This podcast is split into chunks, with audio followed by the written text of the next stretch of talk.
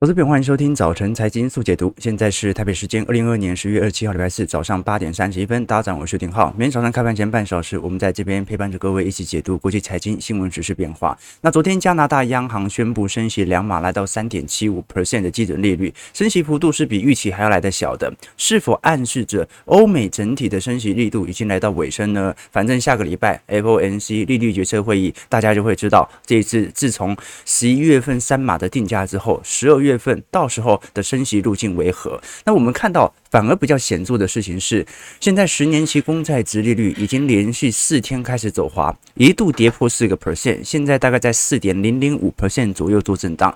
那也由于昨天美债殖利率的下滑，其实在早盘对于股市的拉抬是有非常显著的作用。不过我们看到哦，随着盘中我们前天看到的微软和阿发贝哦这些科技巨头的财报都失利，然后加上市场上开始对于脸书的盘后的财财财报开始有杂音。之后，科技股的卖压就开始涌现了，所以昨天反而几大全值股最后是非常严重的卖压。道琼收盘是近乎持平了，主要还是靠能源股在撑。标普走低零点七四 percent，纳指就重挫了两两个 percent，费半则是下滑超过一个 percent。所以昨天主要是集中在科技软体股的下杀。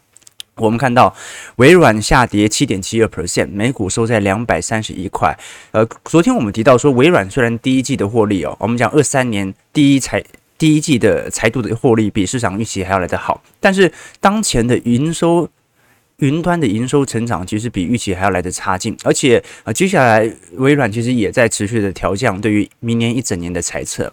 那 Google 的部分更不用说了，Google 这一次的广告营收业务，不管是搜寻引擎还是 YouTube，都比市场预期来的低哦。昨天直接大跌九点一四 percent，每股收在九十四点九三块。那这一次虽然营收获利都没有达标，但是至少。因为 Google 本身的库存问题，它不像是费半这么严重，它可能股价比较能够一次的反应到位。那接下来就来观察哦，昨天引起市场最为揣测，而且它是盘后才公布财报的哦，所以为这个我们看到脸书 Meta 脸书在今天盘后正式公布了第三季的获利以及第四季财测哦，那第三季的获利是远远低于预期。第四季的财测呢，也完全没有上调的机会在哦，这导致我们看到股价盘后直接暴跌接近两成哦。脸书从本月的我们讲本波的高点哦，从三百八十块一路跌到现在一百零五票。一百零五块，这跌幅接近七成左右哦。那我们看到，在整个呃第四季的财测的关键数据哦，是什么原因导致脸书的 EPS 下调幅度来得这么快？我们看到这一次的营收，原本市场的预期是三百二十呃三百二十五亿左右，那这一次出来啊，比市场想象中还要来得低非常多啊。包括这一次线上广告支出的放缓，然后又包括苹果现在在更新 iOS 隐私政策的挑战，都导致脸书接下来对对于广告户的这个投广告的意愿正在下滑。其实，如果各位有做电商的，应该也会有发现啊，脸书真的投广告的效益不是特别好啊，反而是 YouTube 或者 Google 广告的效益会比市场想象中来得多。呃，那现在连阿发贝现在广告收入都下滑了，脸书怎么可能还持续成长呢？那至于过去他所投入的元宇宙啊，到目前为止也没有太实质的进步空间。我们看到第三季的 EPS 哦，这一次是一点六四美元，那么。原本市场的预期是一点八九美元，然后所以远远低于市场预期。那营收的部分啊，通膨升高，营收有增长吗？会不会跟阿发贝一样，是营收增长，获利下调呢？也没有，它营收也是衰退，营收年减率四个 percent，市场原本预期是两百七十七亿哦，啊，现在数出来的数据是两百七十三亿。那包括它从每日的活跃人数还算是平均而言，不过我们看到实体广告营收就会特别显著了。这一次从实体广告营收，我们看到从去年第四季。见顶之后就一路的下行，所以观众朋友，为什么脸书要在去年第三季到第四季推出元宇宙？其实并不是因为元宇宙是一个当前市场上极度去追求的目标，它更大程度是因为本身的公司面临强烈的营运挑战，所以它被迫必须转型，因为它的广告的业务已经有显著见顶的迹象，今年已经连续三个季度都没有持续的创高。我们虽然看到二二年是景气下行周期，可是二二年大部分的企业。获利率仍然在提高，整体实质获利总营收仍然在增长当中。那我们看的就更清楚了。这张图表示脸书的实质营收，这更为显著的是，它在二零二零年的第四季就已经见顶了。好，所以呃。今年一二三季哦，其实下行的力度是非常非常快速的哦，但是它在营收减少。获利也减少的同时，我们看到资本支出反而是不断在增加的。那为什么资本支出不断在增加？这很好理解嘛，它要做元宇宙啊，所以要投出更多的资金投入到这些硬体设备，不管是头盔式的啊眼镜等等。那这个部分虚拟实境和扩增实境，到目前为止，其实营收占总脸书的大概部门的营收哦，可能不到百分之五啊，不到百分之五，而且当前呢、如果是 Reality Labs 啊，很多部门它的资本支出，如果折折换算它的公司营收的话，那就是亏损的。好，所以在这种状态底下，值得大家来多做留意。因为脸书这一次是表示会维持部分团队人力不变，基本上不会有大幅度的调整。但是如果广告支出减缓的幅度这么快，他又真的想要切进元宇宙的话，那就要投入更多的资本支出。那你获利减少，营收减少，但是你资本支出要开销增加。那只有进行成本的总结了嘛？好，所以这个是未来脸书也一样会遇到的一些问题。那我们持续向下看，这一次其实事实上削减最多的应该就是微软了。那因为苹果财报还没有出来，好，苹果是礼拜五会出来，所以到时候就来观察了。因为这几只科技全职股，老实说没有一家是真的比市场预期远远来的好的。你说勉强没那么差的微软应该算是哦，微软这一次在成本上的控制算是蛮不错的。但是你像是阿发贝。好，你像是 Meta 啊，特斯拉啊，是甚至是辉达半导体更不用讲了，基本上都是比市场预期还要来得低。那接下来就是礼拜四、礼拜五啊，今天 Amazon，明天苹果，来看一下，因为电商基本上也不太可能多好啦。啊，你不要比市场想象中差太多即可。但是我们还是要仔细去思考一点啊，现在真实具有这种明显景气下行、库存压力的，还是集中在费半居多。哦，这种软体股哦。你说它有没有库存？当然呢、这个 Google 它也有 Pixel 手机啊，它也有伺服器啊，它也会有部分的库存问题，但是库存的程度远远不如费城半导体这些成分股来的多。这张图表啊是全球零售商的存货，所以呃，就算现在这些科技五大天王可能开始做一个显著的补跌，但跌幅不一定比那些零售商。或者半导体商跌幅还要来得重啊，这是有难度的啊。毕竟本轮最大的问题就是库存销售不掉的问题。那等到明年，可能晶片又要换新型号了，到时候这些库存就真的作废了啊。这个是我们最实时看到的一个现况。所以你说昨天呃科技股几大天王开始做适度的回跌，是不是好事哦？它某种程度也算是好事，因为各位想想看，如果这一次预期是远远优于财报，那市场会怎么想？那想也知道，一定会觉得完蛋，通膨压不下来了嘛。好，所以现在适度的低于预期啊，你不要每一档都像脸书低于预期这么多就好啊。适度的低于预期哦，感觉联总会的货币政策正在发挥作用，就可以引起市场上认为啊，通膨即将结束啊，下行周期或者说紧缩周期即将来到尾声。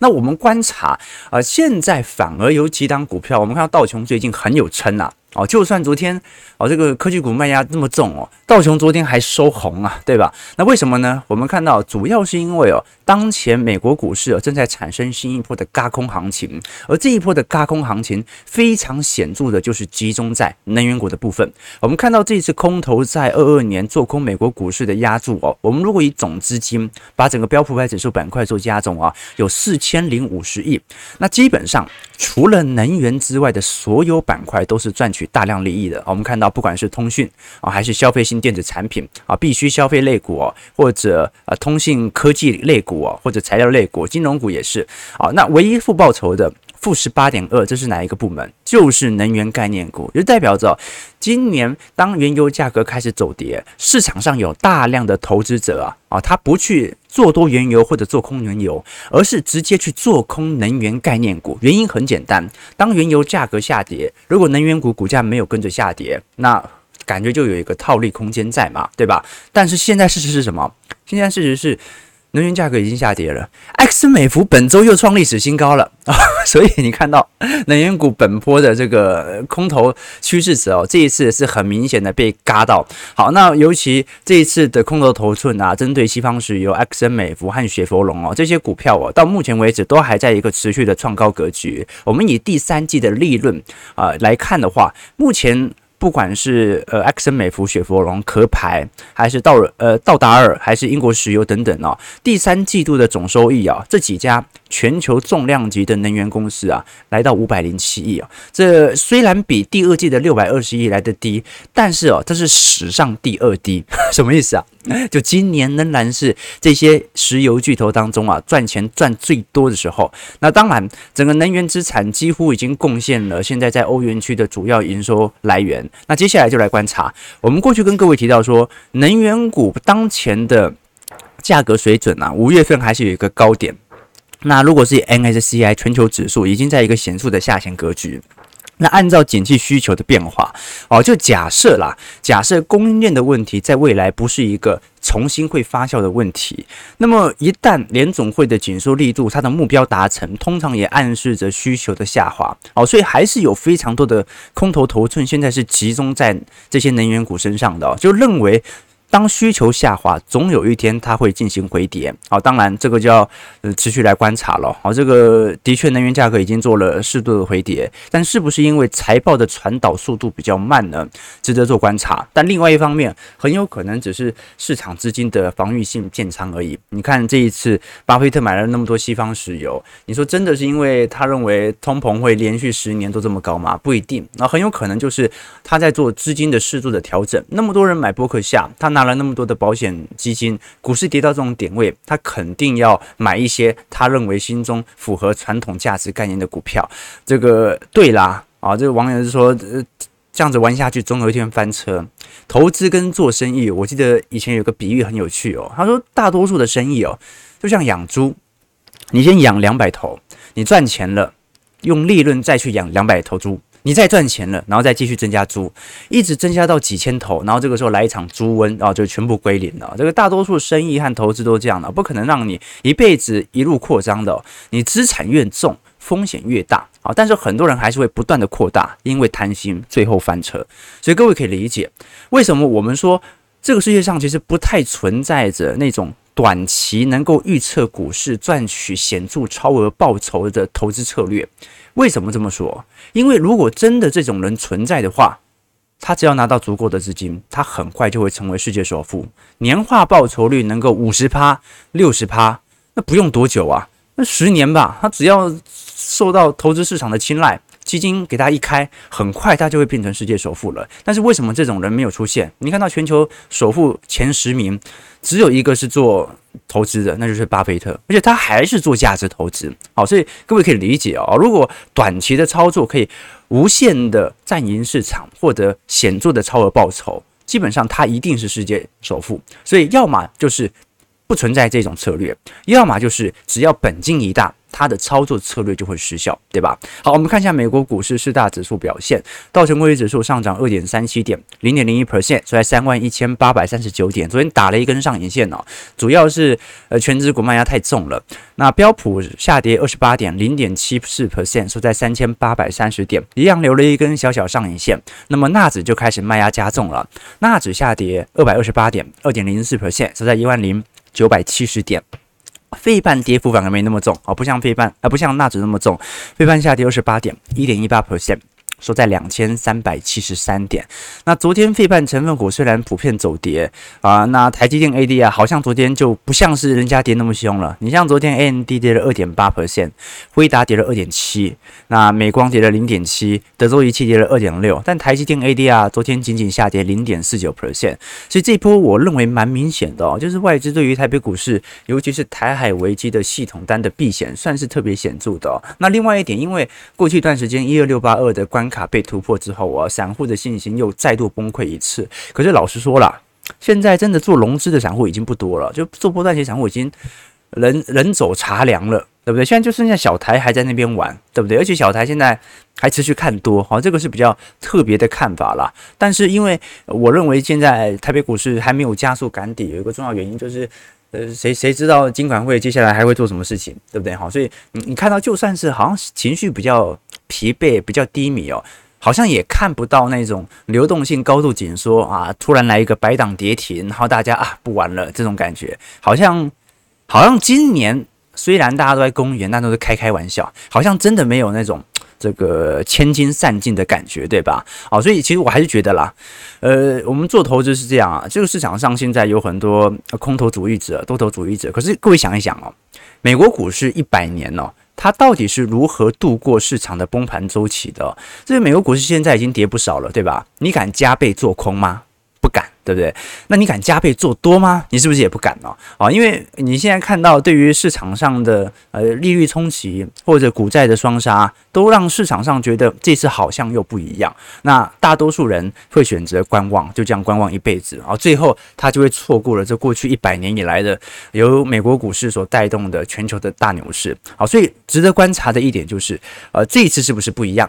或者说，你到底用什么角度来看待现在的市场周期？你认为，如果从头到尾股市是一个上行轨道的话，那就算你是空头主义者，你也只是想要找到一个更好的买点而已，对吧？好了，这个是给各位多做的一些参考和留意哦。我们稍微聊一些概念啊，但是具体的数据要继续往下跑。我们看到，在这一次利率上升对于市场走低的影响啊，这一次对冲基金有几项数据值得观察。因为今年以来，对冲基金其实已经降低了投资组合的杠杆率哦。这个保守的做法，其实从全球市场吸走了借来的资金，并且加大了股票和债券的抛售压力。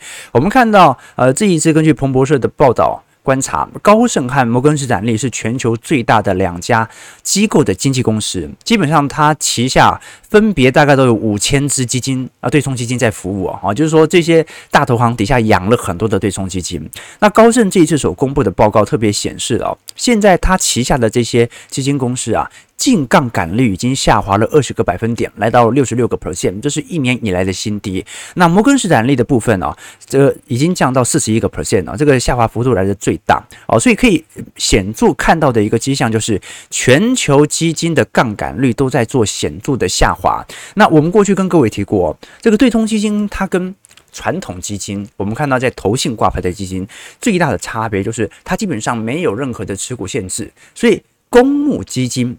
它大盘走跌的时候，它一定会跌啊，只是说它的选股的策略会导致它的跌幅可能不像大盘来的这么深，这个是市场基金经理人所追求的。好，所以公募基金因为它有最低七成持股的限制，所以它一定会跟大盘联动。但是私募或者对冲基金就不一样。它的资金是完全自由可控，它可以做空，可以做多，可以完全持有现金。所以通常对冲基金它是追求绝对报酬，而主动基金我们讲的啊公募基金它追求的是相对报酬，相对于大盘的水平变化。那我们看到有趣的迹象啊，就是今年的对冲基金，老实说，我以对冲基金指数来看的话，整体下杀的幅度，老实说并不如。债券市场或者股票市场下压的幅度来得大，好，这个是特别值得来做一些关注的，就代表着这一些对冲基金正在进行去杠杆之后哦，好像持有的现金水位在今年上半年就已经算是蛮多的哦，所以今年啊，就是亏损就是负五个 percent 而已哦，哦，这是蛮蛮蛮意外的一件事情哦。通常对冲基金啊，如果多数品质不优良的话，照来讲哦，它的股市的跌幅哦，或者说它在资产的跌幅啊，跟股债之间的跌幅不会有太大的区别啊，值得大家来多做一些留意啊。那另外一点是，美国这两天所公布的消费者信心指数啊，至少已经回到三个月的新低点，所以我会认为说，这一次的财报的下滑，加上前两天房地产数据的疲惫啊，加上啊昨天美国十月份消费者信心指数降到三个月的新低，其实都是好事情，那就是坏消息不断的发生，那么利空。很清楚嘛，熊市永远都是在利空不断堆叠当中来做足底未接的啊。熊市能够反弹，从来都不是因为利多嘛。好，那另外一件事情是房市的问题哦。我们看到这一次曼哈顿的房价和买卖意愿的合约是急剧下滑，而且美国房地产。现在这些建商正在进行大裁员当中，包括房地产商本人啊，抵押贷款的经纪人啊，美国很多这种经纪人哦，那评估师和建筑商都表示，啊，现在他们的收入啊，在本月份几乎高达去年的八成以上损失啊，今年八九月份全美售出的房屋同比减少接近。有两成哦，那几乎就是没收益了啦。富国银行最近还解聘了两百名贷款处理人员和经理。那花旗和摩根大通也纷纷进行宣布要进行房屋贷款的团队削减哦。所以值得观察的就是，至少整个数据面大家都是往坏的方向走。那接下来就要留意其他市场的变化了。我们特别来。拉回来聊一下欧洲股市的层面，因为欧洲现在有一个值得观察的一个角度，那就是欧洲能源价格在短期内进行了非常显著的暴跌。我们先看欧洲股市，欧洲股市 Stock 六百指数啊，十二个月的平均本益比啊，它已经回到一二年欧债危机的水平了。好，目前欧洲股市的本益比是比二零二零年当时遭遇股灾股灾还要来得低的，当时经历股灾大概是来到十一倍的本益比，那现在已经接近十倍了。好，所以观众朋友。这个欧洲市场现在的本益比。啊，比快要接近台北股市了，对不对？台北股市现在九倍到十倍嘛。好，那很多投资人都认为欧洲股市现在的从积极的买入讯号即将出现，但是你像是高盛和美银之所以持续的唱衰欧洲股市哦，有一个最直观的原因，那就是在今年下半年之后，整体乌俄局势可能会显著的白热化，那最终就会形成接下来的天然气问题。那我们看到最近为什么天然气暴跌？最近天然气暴跌的一个重要原因来自。至于天然气，欧洲的天然气的储藏槽满了，哎，这个有点跟二零二零年当时的这个原油价格转负是一样的哦。昨天甚至一度这个盘中突然跌到零哦，那为什么会这样子？就是因为当前这些欧洲的储藏槽全部堆满了，那一堆输送过来的天然气没有地方放。好，所以接下来就值得观察了。如果现在按照市场的推估，欧洲天然气的储藏槽完全堆满，至少可以活到明年夏季都不会有太大的问题。好，所以短期内的能源问题可能没这么大。好，但是接下来中长期的变化，它还是会影响到市场的情绪周期。所以值得观察的一个方面，其实欧洲经济哦，今年会搞成这样，很大程度都是来自于我们所看到的能源问题。因为欧洲经济老实说，在过去几年了，它已经陆续的走出阴霾。你看，现在升息力度来得这么高，欧洲失业率也没有上升非常快哦。那这就代表欧洲其实至少从劳动力层面来看也非常稳固。当然啦，它有另外一种原因来解释，就是这欧洲老人多嘛，对不对？然后这一次疫情。带走很多的人口啊，但不管如何，我们看到这一次欧元区的 PMI 已经有非常显著的下行格局，那目前已经跌破了五十，进入紧缩格局。接下来就来观察了，呃，这一次不，当然不可能像二零二零年遇到疫情那样急速的紧缩，但是欧洲上一次哦。进入到五十以下之后，花了非常非常久的时间，才慢慢的走出阴霾。好，欧洲欧欧洲过去几年都活在欧元区欧债危机的阴霾当中，一直缓慢的进行复苏，所以值得大家来多做一些留意和观察。我们至少从基期角度哦，这个欧洲股市可能跟这个 台北股市是一样便宜的。好，那我们今天聊到这个能源问题哦，其实还要跟投资朋友分享一本书。每个礼拜四是我们的导读书籍的一天啊，这本书叫做《这个世界运作的》的真相。那这本书的作者瓦兹拉夫·史密尔。他是呃捷克裔的加拿大的科学家和政策分析师。基本上这本书哦，它更像是一本类学术著作，里面其实提出了非常多这个世界的真实景象。以前我们常跟投资朋友分享一个概念啊，叫做超级事实。什么叫超级事实啊？就是完全打破所有人的幻想，拉到一个立即性紧迫的现实的面前的那种事件。比如说好了，我们讲一百多年前。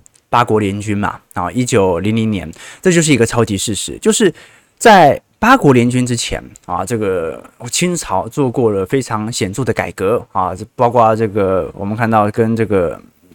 鸦片战争之后啊，或者英法联军之后啊，其实内部有一些自强运动哦，但是大部分人还活在各种幻象之中，各种观念分歧里面啊。有人说啊，西方文明不错啊，有些人说啊，这个中华文明更好，有些人说要向西方学习，有些人说不要搞洋鬼子那一套啊。有自强运动，也有义和团，但是当八国联军一来哦，正式的攻入北京之后啊，这个大清朝一输，超级事实就摆在眼前，所以。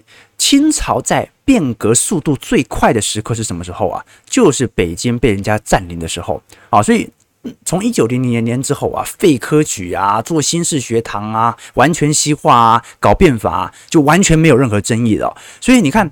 旧的观念呢，它往往止步于这样的一个超级事实，就是一个超级事实就可以把你过去对于这个世界的理解完全的改变。你像法国大革命啊，二次世界大战啊，新冠疫情，核子武器啊，旧的观念在消失，往往都是新的观念正在酝酿。那这本书它就是用七个主题来跟各位简介我们对于这个世界的理解为何。很多人说，现在为什么全球这个能源问题来的这么严重啊？里面提到的第一个章节就是能源的问题哦。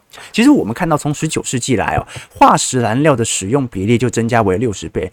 但很多人会有一种观念，认为只要原油价格高涨，全球的能源就会出现非常显著的冲击，而且会恢复到一九七零年。这是一个不太适当的比喻。为什么？因为全球能源跟一九七零年代的变化其实已经差很多了。我们看一张图表就可以理解了。这张图表是过去几。几十年来，全球能源的使用比例变化，我们看到从一九零零年以来，石油的使用比例啊就不断的上升，最高曾经占全球总能源使用占比的接近五成，但是现在呢？从一九七零年代，随着其他能源，尤其是再生能源的开启啊，已经下滑到三成二了。那按照这个趋势啊，未来石油基本上它就不会是全球能源使用占比的一个主要方向。那现在仍然在持续上升的，反而是天然气啊。当然了啊，这几年又有一些变化了，对不对？但是我们可以看的一件事情就是啊，我们往往会用一个事件或者一项数据来完全的判定整个经济事件背后的变化，但其实它有更多值得探讨的空间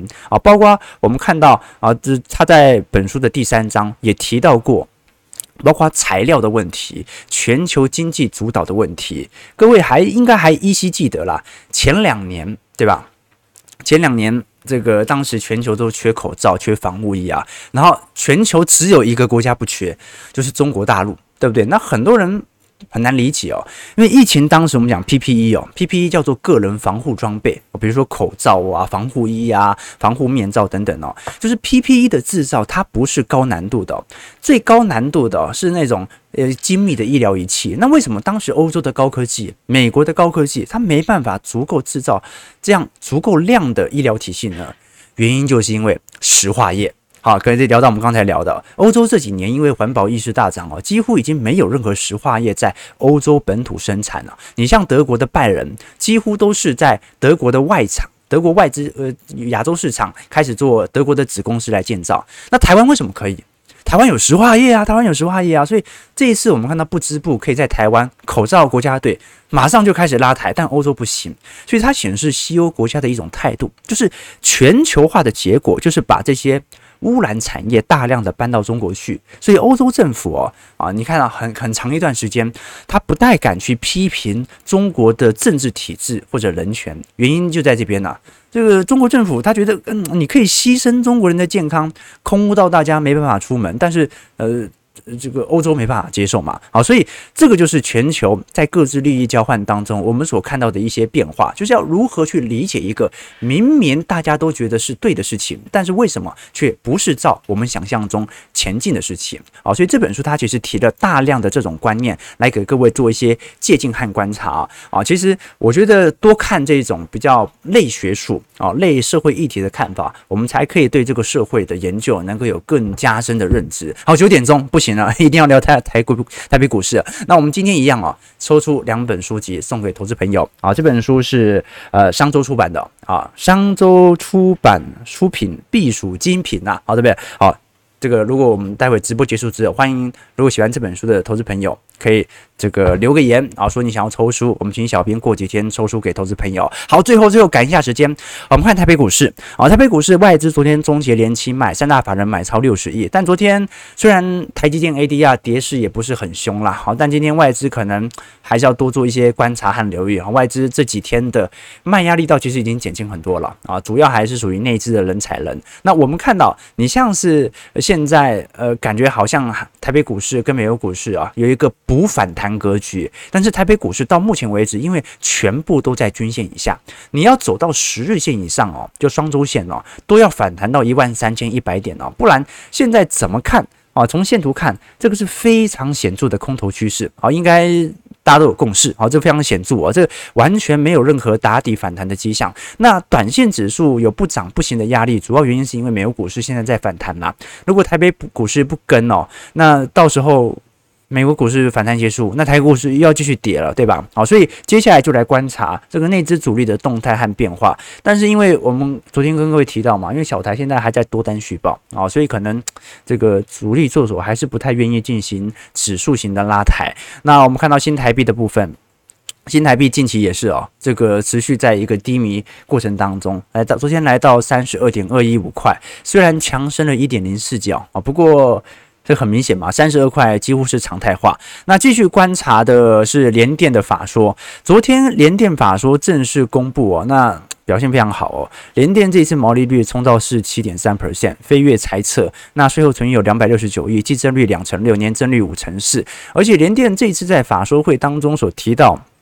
对于资本支出啊，也是有适度的下调。从看到本来预估是三十六亿，这一次下调到三十亿美元，调幅降幅有十六点六 percent。那我们都很清楚啦，哈，因为联电这次全球晶圆存货周转天数都在创高，它又是成熟制程，所受到的冲击最大。不过联电到目前为止，好像对于明年的展望，除了资本支出下调，也没有太显著严峻的警告。好，所以反而值得观察，因为我们都很清楚啊，这个现在的空头趋势哦，那主要还是用利空不断的把底部给堆出来哦，好，那你没有释放够严重的利空冲击就。可能会持续发酵。我们看到二二年今年联电的每股盈余预估是六点八六块，好，今年成长率还是特别显著哦，有接近五成。但是到二三年应该就是负增长了，明年应该是赚四点二块，就正式回到二零二零年以前的水准了啊。也就是说，这个联电的常态化，它其实也就是两年的时间的高峰，接下来就要回到过去以往的水平了。那加上中国陆续半导体供应链的切入，就值得大家来多做一些留意和观察了。啊，这个网友说。哦，最近有很多半导体领导人来哦，对对对，哦，你像辉达的嘛，哦，英特尔的基辛格都是啊。不过你其实要这样想嘛，这个基辛格一直说台湾供应链太危险了，这完全可以理解啊。但是英特尔还是持续下单给台积电啊，对不对啊？啊，所以你看一下前几年嘛。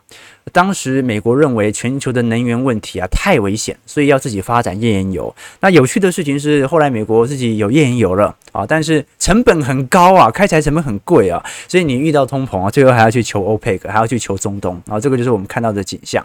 好，我们看到加权指数大涨一百七十五点啊，这一次量能也不大哈，大概在一千七、一千八百亿左右啊，点位收在一万两千九百一十一点啊，不过收在一二九，它。还是距离长中长期均线有一段距离了啊，所以还有一段时间要等哦。那这一次能源危机，妹妹哥哥说，全球对传统能源的依赖程度还是很重，没错。呃，但是我们其实已经看到，过去几年天然气比例的上升速度是非常之显著的。当然，有可能因为这次俄罗斯也有大幅度的改变啊，但至少这是推升再生能源的一个非常好的契机。好。四六七说线上大家手脚真快。Peter 说 Meta 的元宇宙要跟辉达买设备，继续投资元宇宙啊。今天元宇宙设备股不知道会怎么样，对不对？元宇宙只是游戏吧？啊，元宇宙就是这个现实生活大家过得太辛苦，那我们跑到元宇宙里面去割韭菜，对不对？元宇宙里面的房子也要钱呐，对不对？只是没那么贵而已啊。哥布林哥哥说，台股这一周几乎都越来越死鱼了，大家都不想玩了啊，连散户的邮政划拨余额也在下滑。对，可是问题是量还没有非常非常显著的收缩，对不对啊？你说要那种超级恐慌，那是可以见到百亿量的啊。但台北股市也没有出现什么百档跌跌停哦，量缩就是一千六百亿而已，对不对啊？好，这个相对于前几年还是相对比较高一点，对吧？好，温水煮青蛙是吧？好，清水。祖师爷，好，感谢各位今天的参与。我们看到，其实整个台北股市在近期的格局啊，是非常明显落后于美国股市。那会不会跟随着美国股市采取新一波的反弹空间呢？啊，这反倒是觉得大家什么时候会因为反弹而加速进行自己的卖超吧，对吧？所以值得大家来多做一些留意和关注了哈。这个台股跟美国股市近期的动态是有一点脱钩的。那接下来就是见真章的时期，就是礼拜五苹果的财报到底对于全球指数的影响为何了？九点零五分，感谢各位今天参与。如果喜欢我们节目，记得帮我们订阅、按赞、加分享。喜欢这本《这个世界运作的真相》的投资朋友，也欢迎在我们直播结束之后，在平台底下来做留言，留下你对这本书的想法或。或者对于这个节目的一些醒思，感谢各位今天参与，我们就明天早上八点半早晨财经速解读再相见，拜拜。